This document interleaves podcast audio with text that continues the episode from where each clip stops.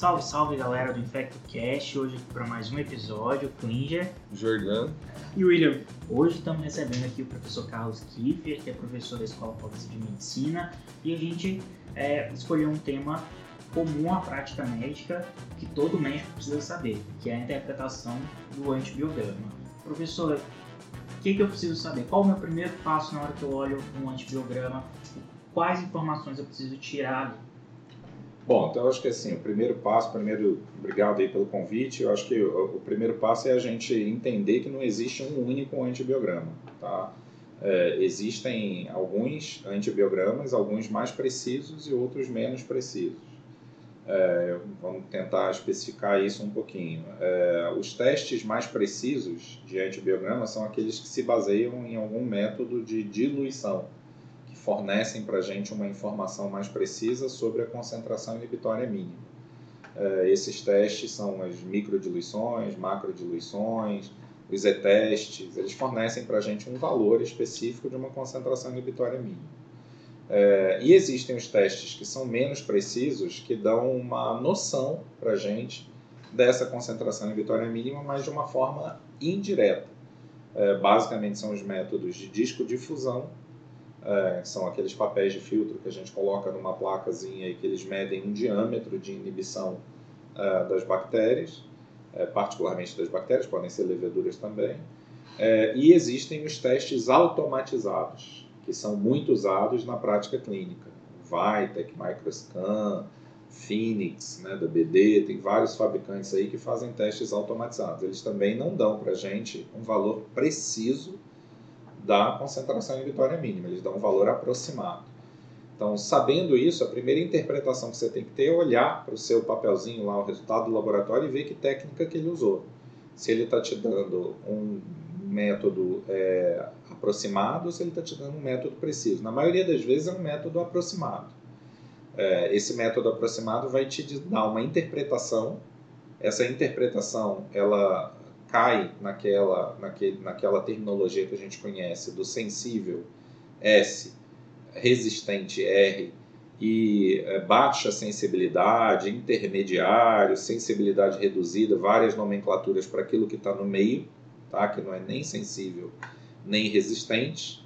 É, e eles te dão muito frequentemente ao lado da coluna do sensível, intermediário ou resistente, eles te dão um número de uma concentração inibitória mínima mas que olhem primeiro a metodologia que está sendo usada. Se for disco difusão ou se for método automatizado, essa concentração inibitória mínima que é dada ao lado do S, do I ou do R não é muito precisa, tá?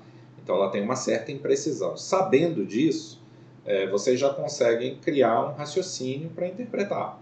Vocês já conseguem saber, bom, é preciso ou não é preciso o que eu estou recebendo? Se é preciso é uma coisa, precisão é importante para você tomar decisões em que tipos de infecção. Infecções graves, infecções de corrente sanguínea em pacientes internados, infecções que coloquem o, risco, o paciente em risco de vida.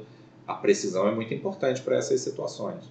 Infecções menos graves, comunitárias, é, sem grande risco de vida naquele determinado momento, os métodos imprecisos são suficientes para guiar, guiar a terapia, certo? Então, saber se é sensível, intermediário ou resistente com mais ou menos a MIC ali aproximada é suficiente. Que infecções que a gente está falando? Basicamente, infecções urinárias da comunidade.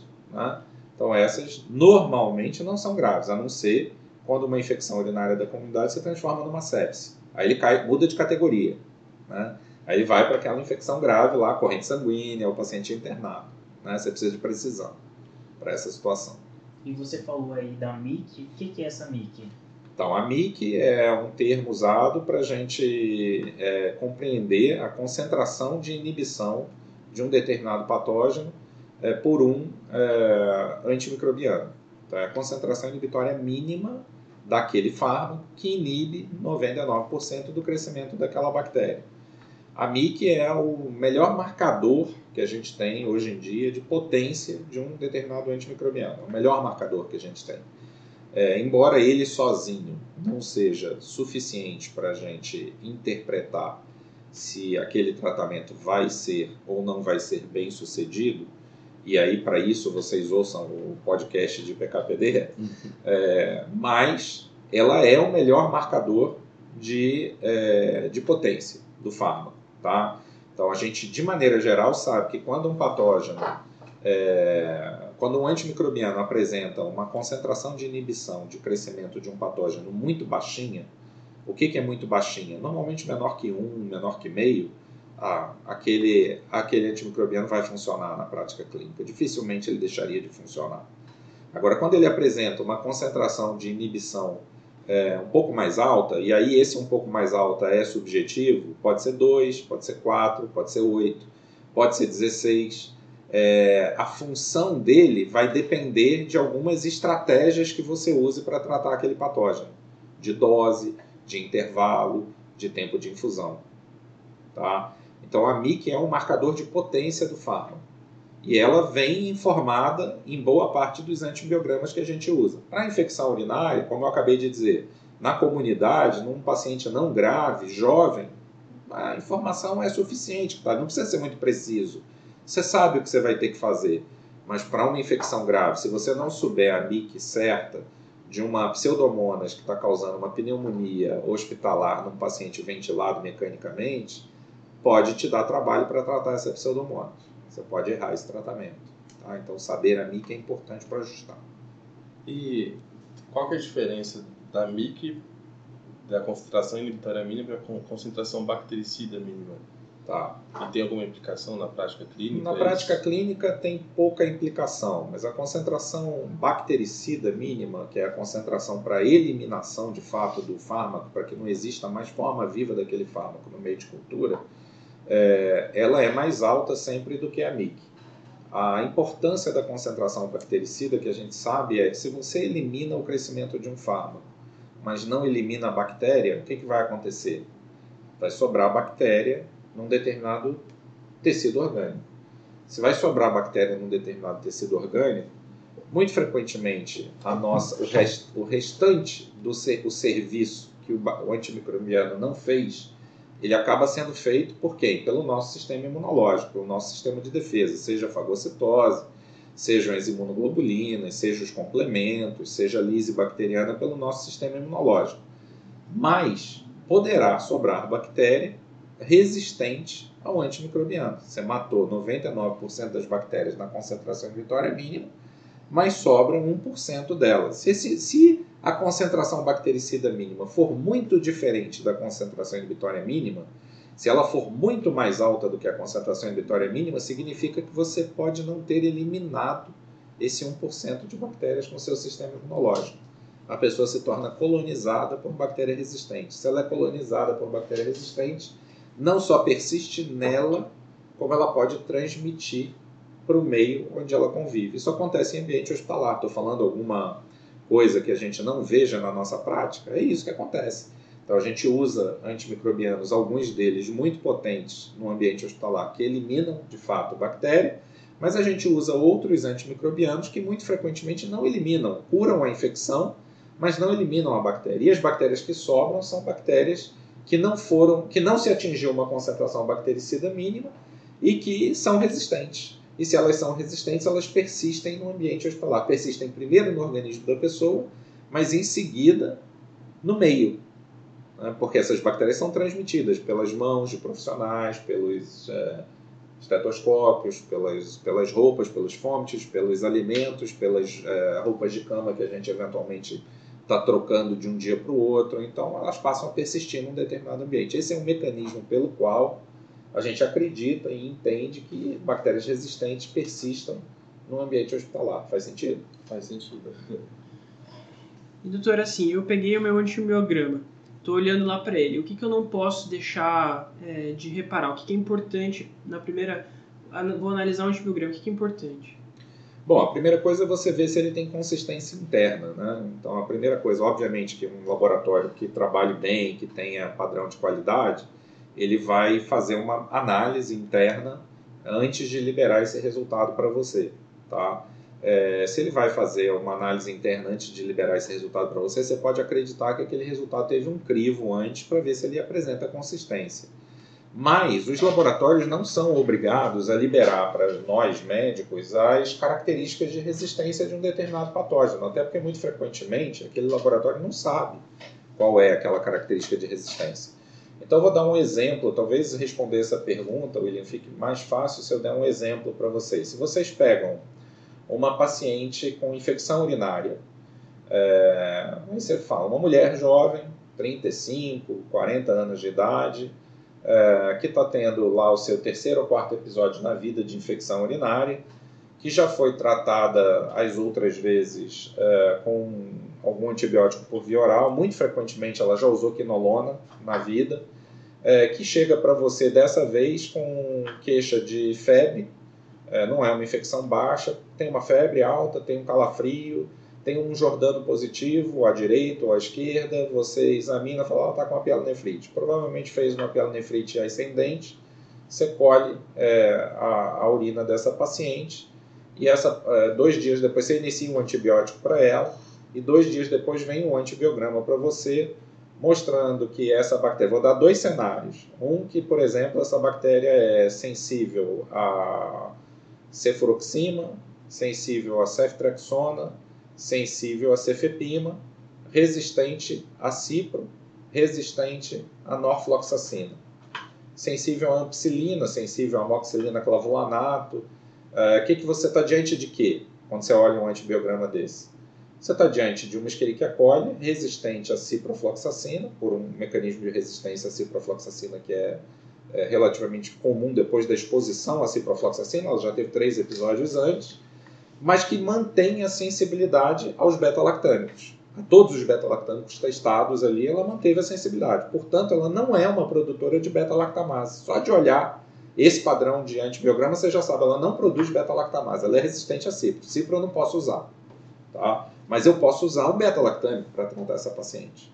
Então, é uma paciente que você poderia começar o tratamento por via venosa, por exemplo, com ceftriaxona, com segurança, ou você já tivesse começado, talvez você já tenha começado, porque já tem 48 horas aí o caso, e que você, se ela estiver bem em 48 horas, jovem, sem nenhuma comorbidade, está saudável, não tem mais dor, melhorou a urina, não tem ardência, não tem febre, você pode passar para via oral, para qualquer beta-lactâmico por via oral, cefroxima, amoxicilina clavulanato, amoxicilina pura. Você pode dar um antibiótico de, pra, via oral e seguir essa paciente, não pode? Então veja, a importância aí do antibiograma foi crucial para você saber o que fazer com essa paciente. Se mantém ela internada, se ela vai para casa. Agora vamos pegar essa mesma mulher. Essa mesma mulher já teve várias vezes no hospital, já tratou três infecções prévias, tomou sempre quinolona previamente, está com a pielonefrite que a gente acabou de escrever, você iniciou ceftriaxona, que a gente acabou de descrever, 48 horas depois, ela vem com esse mesmo antibiograma, esse mesmo antibiograma, resistência a ciprofloxacina, resistência a norfloxacina, sensível a, a digamos, cefepima, resistente a ceftriaxona. O que, que vocês acham disso? É. Isso provavelmente é uma beta-lactamase e provavelmente é uma beta-lactamase de espectro estendido. Então, beta-lactamase de espectro estendido, que é a famosa ESBL, essa beta-lactamase de espectro estendido não vai responder a ceftriaxona. A primeira coisa que eu faria seria, primeiro, se fosse uma paciente, vamos voltar ao raciocínio original. Se fosse uma paciente com pielonefrite, séptica, tal, e com exposições prévias a antibiótico em ambiente hospitalar, talvez não vale a pena começar com ceftriaxona para essa paciente. Uhum. Talvez valesse a pena você ter começado com uma droga já pensando na cobertura para uma beta-lactamase de espectro ampliado. Claro que isso depende de estudo epidemiológico, depende de você saber que ambiente você está lidando. Claro que não é em qualquer pronto-socorro que você vai encontrar isso. Aqui, provavelmente, no nosso pronto-socorro da Escola de Medicina, a gente vê mais isso do que em outros lugares é, pronto-socorros com baixa complexidade, você vai ver menos ASBL. É, claro que tem a história epidemiológica dessa paciente, já teve internada antes, já passou por procedimento antes, é cuidadora de idosos ou trabalha em lar de idosos, que são fatores de risco para a SBL que você teria que levar em consideração. Mas aqui o nosso foco não é esse, o nosso foco é discutir o antibiograma. Então, se o antibiograma apontasse para você que pode ser uma SBL, mesmo que ele não falasse nada, ele só falasse o seguinte: olha, é resistente a ceftriaxona e sensível a cefepima. Ou vice-versa, é sensível a ceftraxona e resistente a cefepima. Amigo desconfia. Desconfia que pode estar diante de uma SBL e dá uma droga ativa para uma SBL. Tá? Então veja, uma mesma situação que poderia colocar vocês diante de duas condições que o antibiograma não é determinístico, ele é interpretativo. Isso é que é a mensagem que tem que ficar. Antibiograma é interpretativo. Nós temos a cabeça de olhar S eu dou, R eu não dou. Não é assim que funciona. S ou R tem que ser interpretados como num jogo de quebra-cabeça. Tá? A depender do S que aparece para você, pode ser S, mas pode ser não sensível. S não é sempre igual a sucesso. Tá? Acho que vou aproveitar essa deixa e fazer uma pergunta. Você falou que tem o R e o S, mas volta e meia chega aquele antibiograma com intermediário. Como é que a gente interpreta isso? Tem é, sempre o pessoal, ah, teve um antibiograma, chega pra gente e pergunta, ah, posso usar? Posso não usar? Ah, é. só mais uma pergunta para emendar.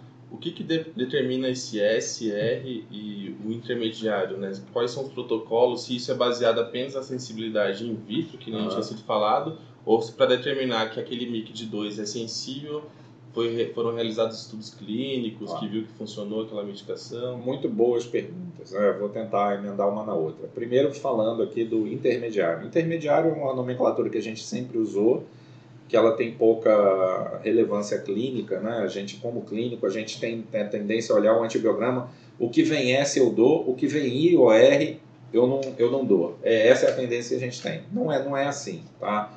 O I, hoje em dia, a gente sabe que é uma sensibilidade reduzida. Essa sensibilidade reduzida, ela pode ser tratada é, com doses ajustadas, com formas de aplicação ajustadas ou com intervalos ajustados.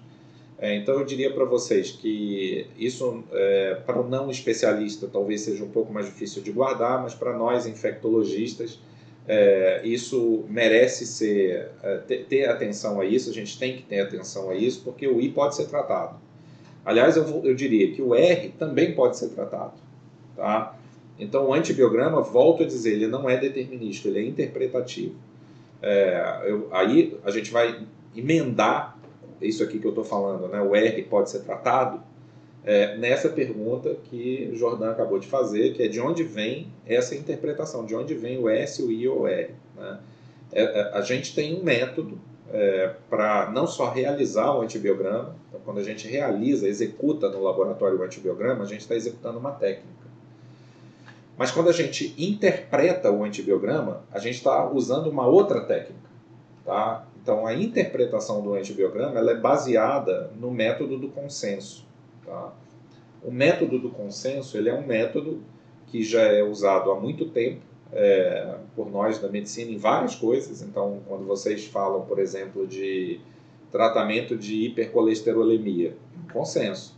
A gente não fala que quem tem colesterol alterado é, no, com HDL baixo está infartando. A gente fala que ele tem um risco. Né? E se ele tem um risco, ele, dependendo dos níveis, merece ou não merece tratamento, não é isso? Exato. Então, o antibiograma e a interpretação do antibiograma é a mesma coisa. Quando eles nos dizem S, I ou R, é porque um consenso chegou a uma conclusão de que aquele S provavelmente é sensível, aquele R provavelmente é resistente e aquele I é uma sensibilidade reduzida que teria alguma alternativa de tratamento. Mas é um consenso, e como todo consenso, ele pode falhar. Tá? Ele pode falhar, primeiro, porque esse consenso é revisado anualmente. Segundo, porque as bactérias mudam. E terceiro, porque os métodos em cima dos quais os consensos se baseiam são estudos em animais, estudos microbiológicos e estudos em humanos. Todos eles falhos. Nenhum desses estudos em si, por si só, é absoluto. Vocês já pararam para pensar na lógica de um estudo clínico é, que se faz, por exemplo, para tratar pneumonia, normalmente são o quê? 500, 600 pacientes ao redor do mundo, com uma nova droga, um novo antibiótico, talvez mil, digamos que sejam mil pacientes ao redor do mundo, são, somos 7 bilhões no planeta. Você falou que você tratou mil, e desses mil, você talvez tenha isolado bactéria de 50%. 500 bactérias você isolou. Puxa, 500 bactérias é bastante.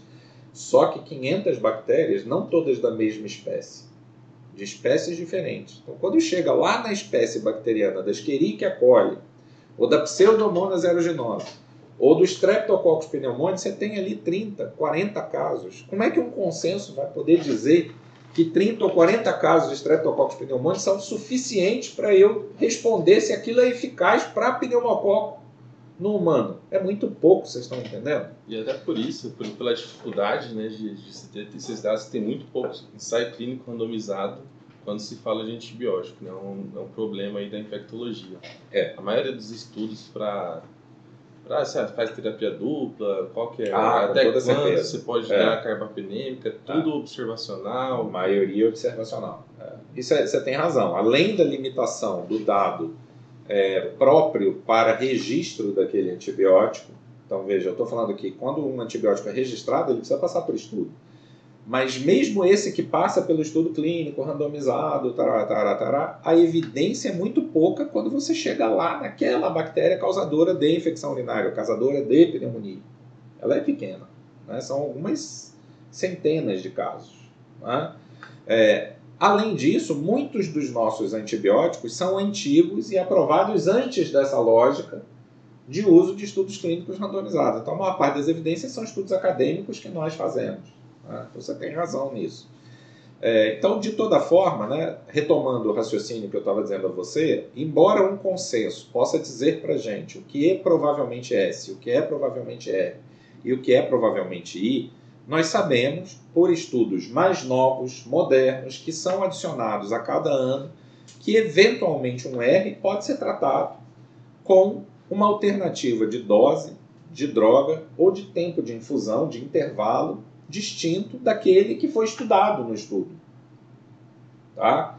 É, muito frequentemente um estudo é feito com uma dose de 500 miligramas a cada 6 horas. E na prática a gente usa 2 gramas a cada 8, ou usa 2 gramas em infusão estendida é, em 3 horas, 4 horas, ou usa é, um 18 gramas em infusão de 24 horas, como tem vários estudos de piperacilina tazobactam, mostrando os 18 gramas, em vez de você dar 4,5, 4,5, 4,5, você faz 18 e infunde ao longo de 24 horas. Muda completamente a dinâmica do fármaco.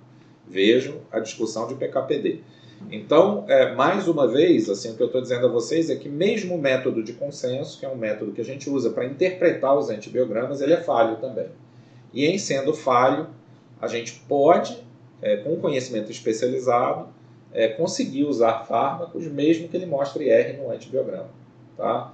É, isso eu acho que é um problema para o infectologista. O infectologista é que tem que saber quando usar R, quando usar um antibiograma, mesmo quando, quando usar um antibiótico, mesmo quando o antibiograma é R. É isso que eu quis dizer.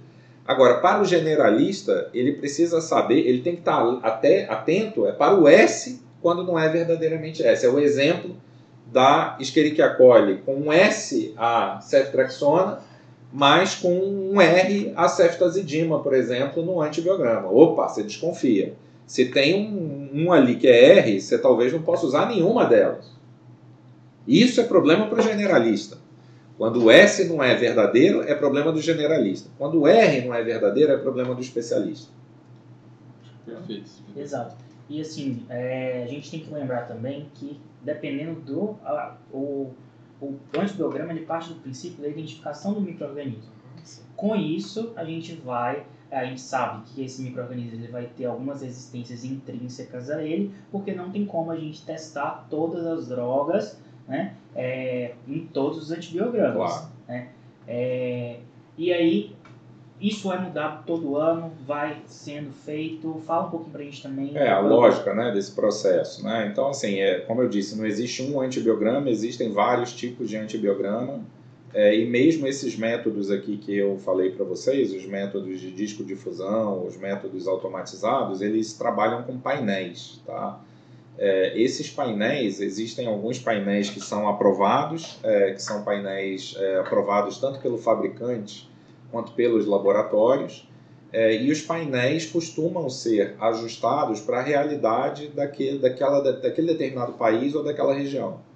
Então, vou dar um exemplo. O BD Fênix tem lá os seus painéis para infecção urinária, mas que podem mudar ao redor do mundo. Aqui no Brasil, a gente usa um tipo de painel para infecção urinária. Ah, mas infecção urinária é tudo igual? Não. A gente tem um painel para infecção urinária na comunidade, um painel para infecção urinária hospitalar. A gente tem painel que se adequa à Escherichia coli, painel que se adequa à Pseudomonas aeruginosa. É, são, são antibióticos diferentes que são testados para condições diferentes. Tá? É, mas dificilmente a gente foge desse painel de testes. Por quê? Porque esse painel contém as drogas que a gente comumente usaria naquele país ou naquela região. De que adianta testar aqui no Brasil um antibiótico que sequer a gente tem aqui disponível, por exemplo? A não ser que ele seja usado como um marcador qualquer daquele, da qualidade daquele painel. Mas se não for isso, eu não tenho por que nem testar aquele determinado antibiótico, reportar para o médico ao menos. Né? Então, eu costumo dar o exemplo do Doripenem. O Doripenem é um carbapenêmico aprovado no mundo inteiro, até aprovado no Brasil, mas que a gente não tem aqui disponível. Então, a gente tem carbapenêmico aqui no Brasil, que é o Meropenem, é o Imipenem e é o Ertapenem. Não tem o Doripenem. Então, não adianta um laboratório testar o Doripenem e reportar para o médico. Ele pode até testar se ele quiser, mas é para que ele vai reportar para o médico se o médico não vai ter recurso de uso dele? Então, normalmente, a definição dos painéis que são testados, elas têm a ver com o sítio de infecção, com a bactéria e com o que é disponível para aquela determinada região ou para aquele país. Tá? Os painéis normalmente são nacionais. Então, o painel de, de, de um determinado fabricante, Vitec, ou BD, Micro, ou BD Fênix, ou Microscan, é, eles são aprovados para o país, de uma forma geral. Se você tiver esse equipamento em qualquer área do país, você vai ter aquele painel testado. Com alguma flexibilidade para um ou outro antibiótico que você queira incluir.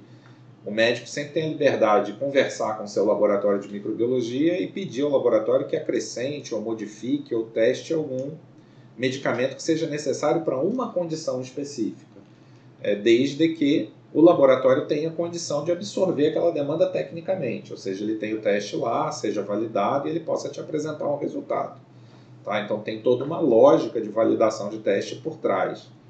É, de forma geral, eu diria que os painéis que a gente tem aqui no Brasil para teste, para é, infecção respiratória, infecção urinária e para as drogas que a gente tem aqui, eles são bastante adequados. Uhum. Jeff, é, uma é, rotina que a gente tem aqui, e eu quero que você explique para a gente, é a respeito, por exemplo, da vancomicina, né? que vem um, um, um resultado no, no antibiograma e o laboratório ele tem que fazer uma microdiluição em calda. Por que, que isso acontece? É, com, a gente confia todas as, as mix da vancomicina? Como que funciona isso? Isso acontece com a polimixina também. Né? Também, É. também. Bom, essa essa é uma excelente pergunta e mais uma vez vou fazer propaganda do outro do outro podcast de PKPD, tá? Porque a gente vai acabar resvalando um pouquinho nessa questão.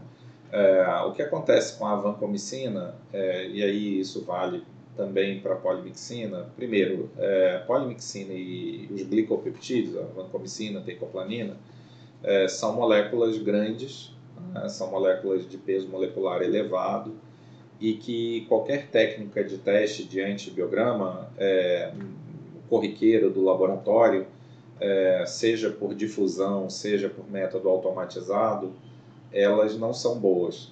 Tá? Então, elas não representam exatamente o que aquele antibiótico atinge nos, nos tecidos é, humanos, sangue ou tecidos extracelulares. Tá? Então, sabendo que as técnicas laboratoriais são limitadas, e aqui eu não vou entrar em grandes detalhes de por que elas são limitadas, é, houve uma normativa da, das agências regulatórias há alguns anos atrás para que, no caso da vancomicina, além da, do reporte do antibiograma tradicional que sai pelo equipamento, houvesse uma confirmação por uma técnica padrão ouro. Tá? E no caso da vancomicina ou da tecoplanina, que seja dos glicopeptídeos, a técnica padrão ouro é uma técnica de diluição, que é a mais precisa. Lembra que eu falei lá atrás para vocês o que, que era precisão do teste ou não? As técnicas dilucionais, as diluições, as microdiluições, elas são as padrão ouro para antibiograma. mas são técnicas caras, custosas, trabalhosas. Você tem que ficar diluindo a concentração exata em cada pocinho, que para uma rotina muito alta de um laboratório torna a técnica praticamente impossível de ser feita. Tá? É, a não ser em situações especiais. Aqui estamos diante de uma situação especial. Então, a definição perante Staphylococcus aureus ou Staphylococcus meticilino resistentes é, estafilococos coagulados negativos que sejam meticilino resistentes, tanto áureos quanto os coagulados negativos, em que você precise reportar a sensibilidade à vancomicina, a única técnica confiável é a microdiluição. Então a Anvisa baixou uma normativa exigindo que fosse feito um método dilucional qualquer. Microdiluição, macrodiluição, mas que houvesse diluição por trás. Então, é por isso que a gente recebe hoje nos, nos nossos antibiogramas uma técnica dilucional. Essa técnica dilucional ela é bastante precisa, tá? Já para vancomicina, teicoplanina e polimixina, qualquer outra técnica que não seja diluição, elas são imprecisas. Tá? São bastante imprecisas, muito mais imprecisas do que para qualquer outro antibiótico. Tá? Então, os métodos automatizados, os métodos difusionais, os Z-testes não funcionam bem. Tá? Então eles não são, não condizem com a realidade. Precisa diluir para entender a potência daquele fármaco. E aí quando você dilui, você tem uma técnica melhor. Tá? É, qual a importância de você saber isso? Bom, ouçam o podcast PKPD. A importância de saber se um estafilococcus meticilino resistente que nós isolamos de um paciente que está febril, com um catéter venoso central, é, e que você desconfia que seja uma infecção associada de corrente sanguínea associada a catéter, ele tem uma MIC mais baixa para vancomicina ou mais alta para vancomicina, é crucial. Eu diria que é crucial. O que você vai fazer para esse paciente depende dessa MIC. Então, se você está num ambiente onde você sabe que as MICs dos seus estafilococcus aureus, por exemplo, causadores de infecção é de corrente sanguínea, associados a catéter, por exemplo, é, são para vancomicina são baixas. Quanto baixo? Bom, vamos botar aqui uma linha de divisão. Lembra que eu falei lá no início da discussão? A gente falou: olha, se tiver uma CIM abaixo de meio ou um, vai, é, vai funcionar. Mas se for acima de um, dois, pode até ser sensível, no antibiograma. Ele pode dar como sensível, porque os critérios interpretativos dizem para gente 2 ainda é sensível, mas 2 tem um risco de falha muito grande, entendeu? Então aí está um caso em que o especialista tem que entrar. Tá? O S de 2 num Staphylococcus aureus meticilino resistente para vancomicina não necessariamente significa sensibilidade de verdade. Ele é sensível pelo método, mas não quer dizer que vá haver eficácia no tratamento. Tá? Pode haver, pode não haver. Existe um risco. Tá? Perfeito. Eu acho que a última coisa que às vezes pode aparecer no antibiograma, principalmente de enterococo, a gente vai ter até um episódio de enterococo, é o, o gene, o estrepto que, que é testado e vem um sim, às vezes. O que, que isso, esse sim significa no antibiograma? Sim, de CIM? Do, do sinergismo. Ah, tá. É, bom, é, isso é uma realidade nossa aqui. Os enterococos, eles talvez sejam os únicos patógenos que para o qual existe evidência clínica de sinergia entre duas classes de antimicrobianos, beta-lactâmicos e aminoglicosídeos.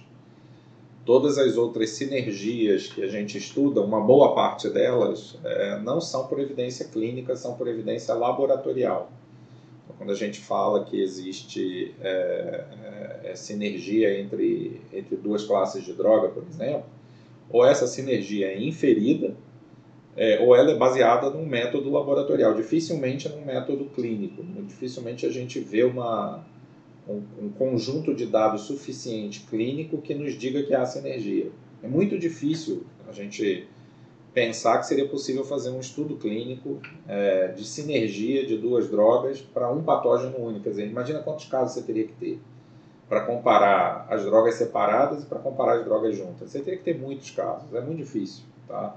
Então, se num estudo clínico tradicional é, já é difícil isso, né, imagina. Mas nos, enterococos a gente sabe, é, tem evidência clínica das endocardites lá do passado mostrando uma sinergia entre beta-lactâmico e aminoglicosídeo. É, então, é, vocês vão ter um episódio sobre isso. A depender da característica desse enterococo de resistência, ela pode ou não essa sinergia existir. Tá? Então, quando há o reporte no antibiograma de que existe, é, você pode associar os dois. Não, é que eu só levantei essa bola que acontece muito, né? Que é, inter, interpretar antibiograma não é só ver se é sensível, se é resistente, se é intermediário, e às vezes na, no antibiograma no enterococo vem um sim que significa sinergismo e, E às vezes fazem às vezes monoterapia. as, fazem monoterapia com Com streptomicina, com gentamicina É. pro, pro enterococo. Então, antibiograma e infectologia é muito mais que você olhar um, um antibiograma ver um R É, isso volta àquilo que a gente tinha falado inicialmente, né? O antibiograma ele é um exame interpretativo, ele não é um exame é, determinístico, categórico. Né? Ele não é um exame que você deva usar para dizer se está S eu uso, se está I ou R eu não uso. Não é assim, isso não é uma forma correta de usar antibiograma, né? É, se está S, você tem que ver se S em que contexto que está, se ele tem validade interna, se existe um S para toda uma classe de drogas, você pode confiar, mas se existe no meio daquela classe de drogas algum R, desconfia daquele S. Provavelmente tem alguma forma de resistência ali.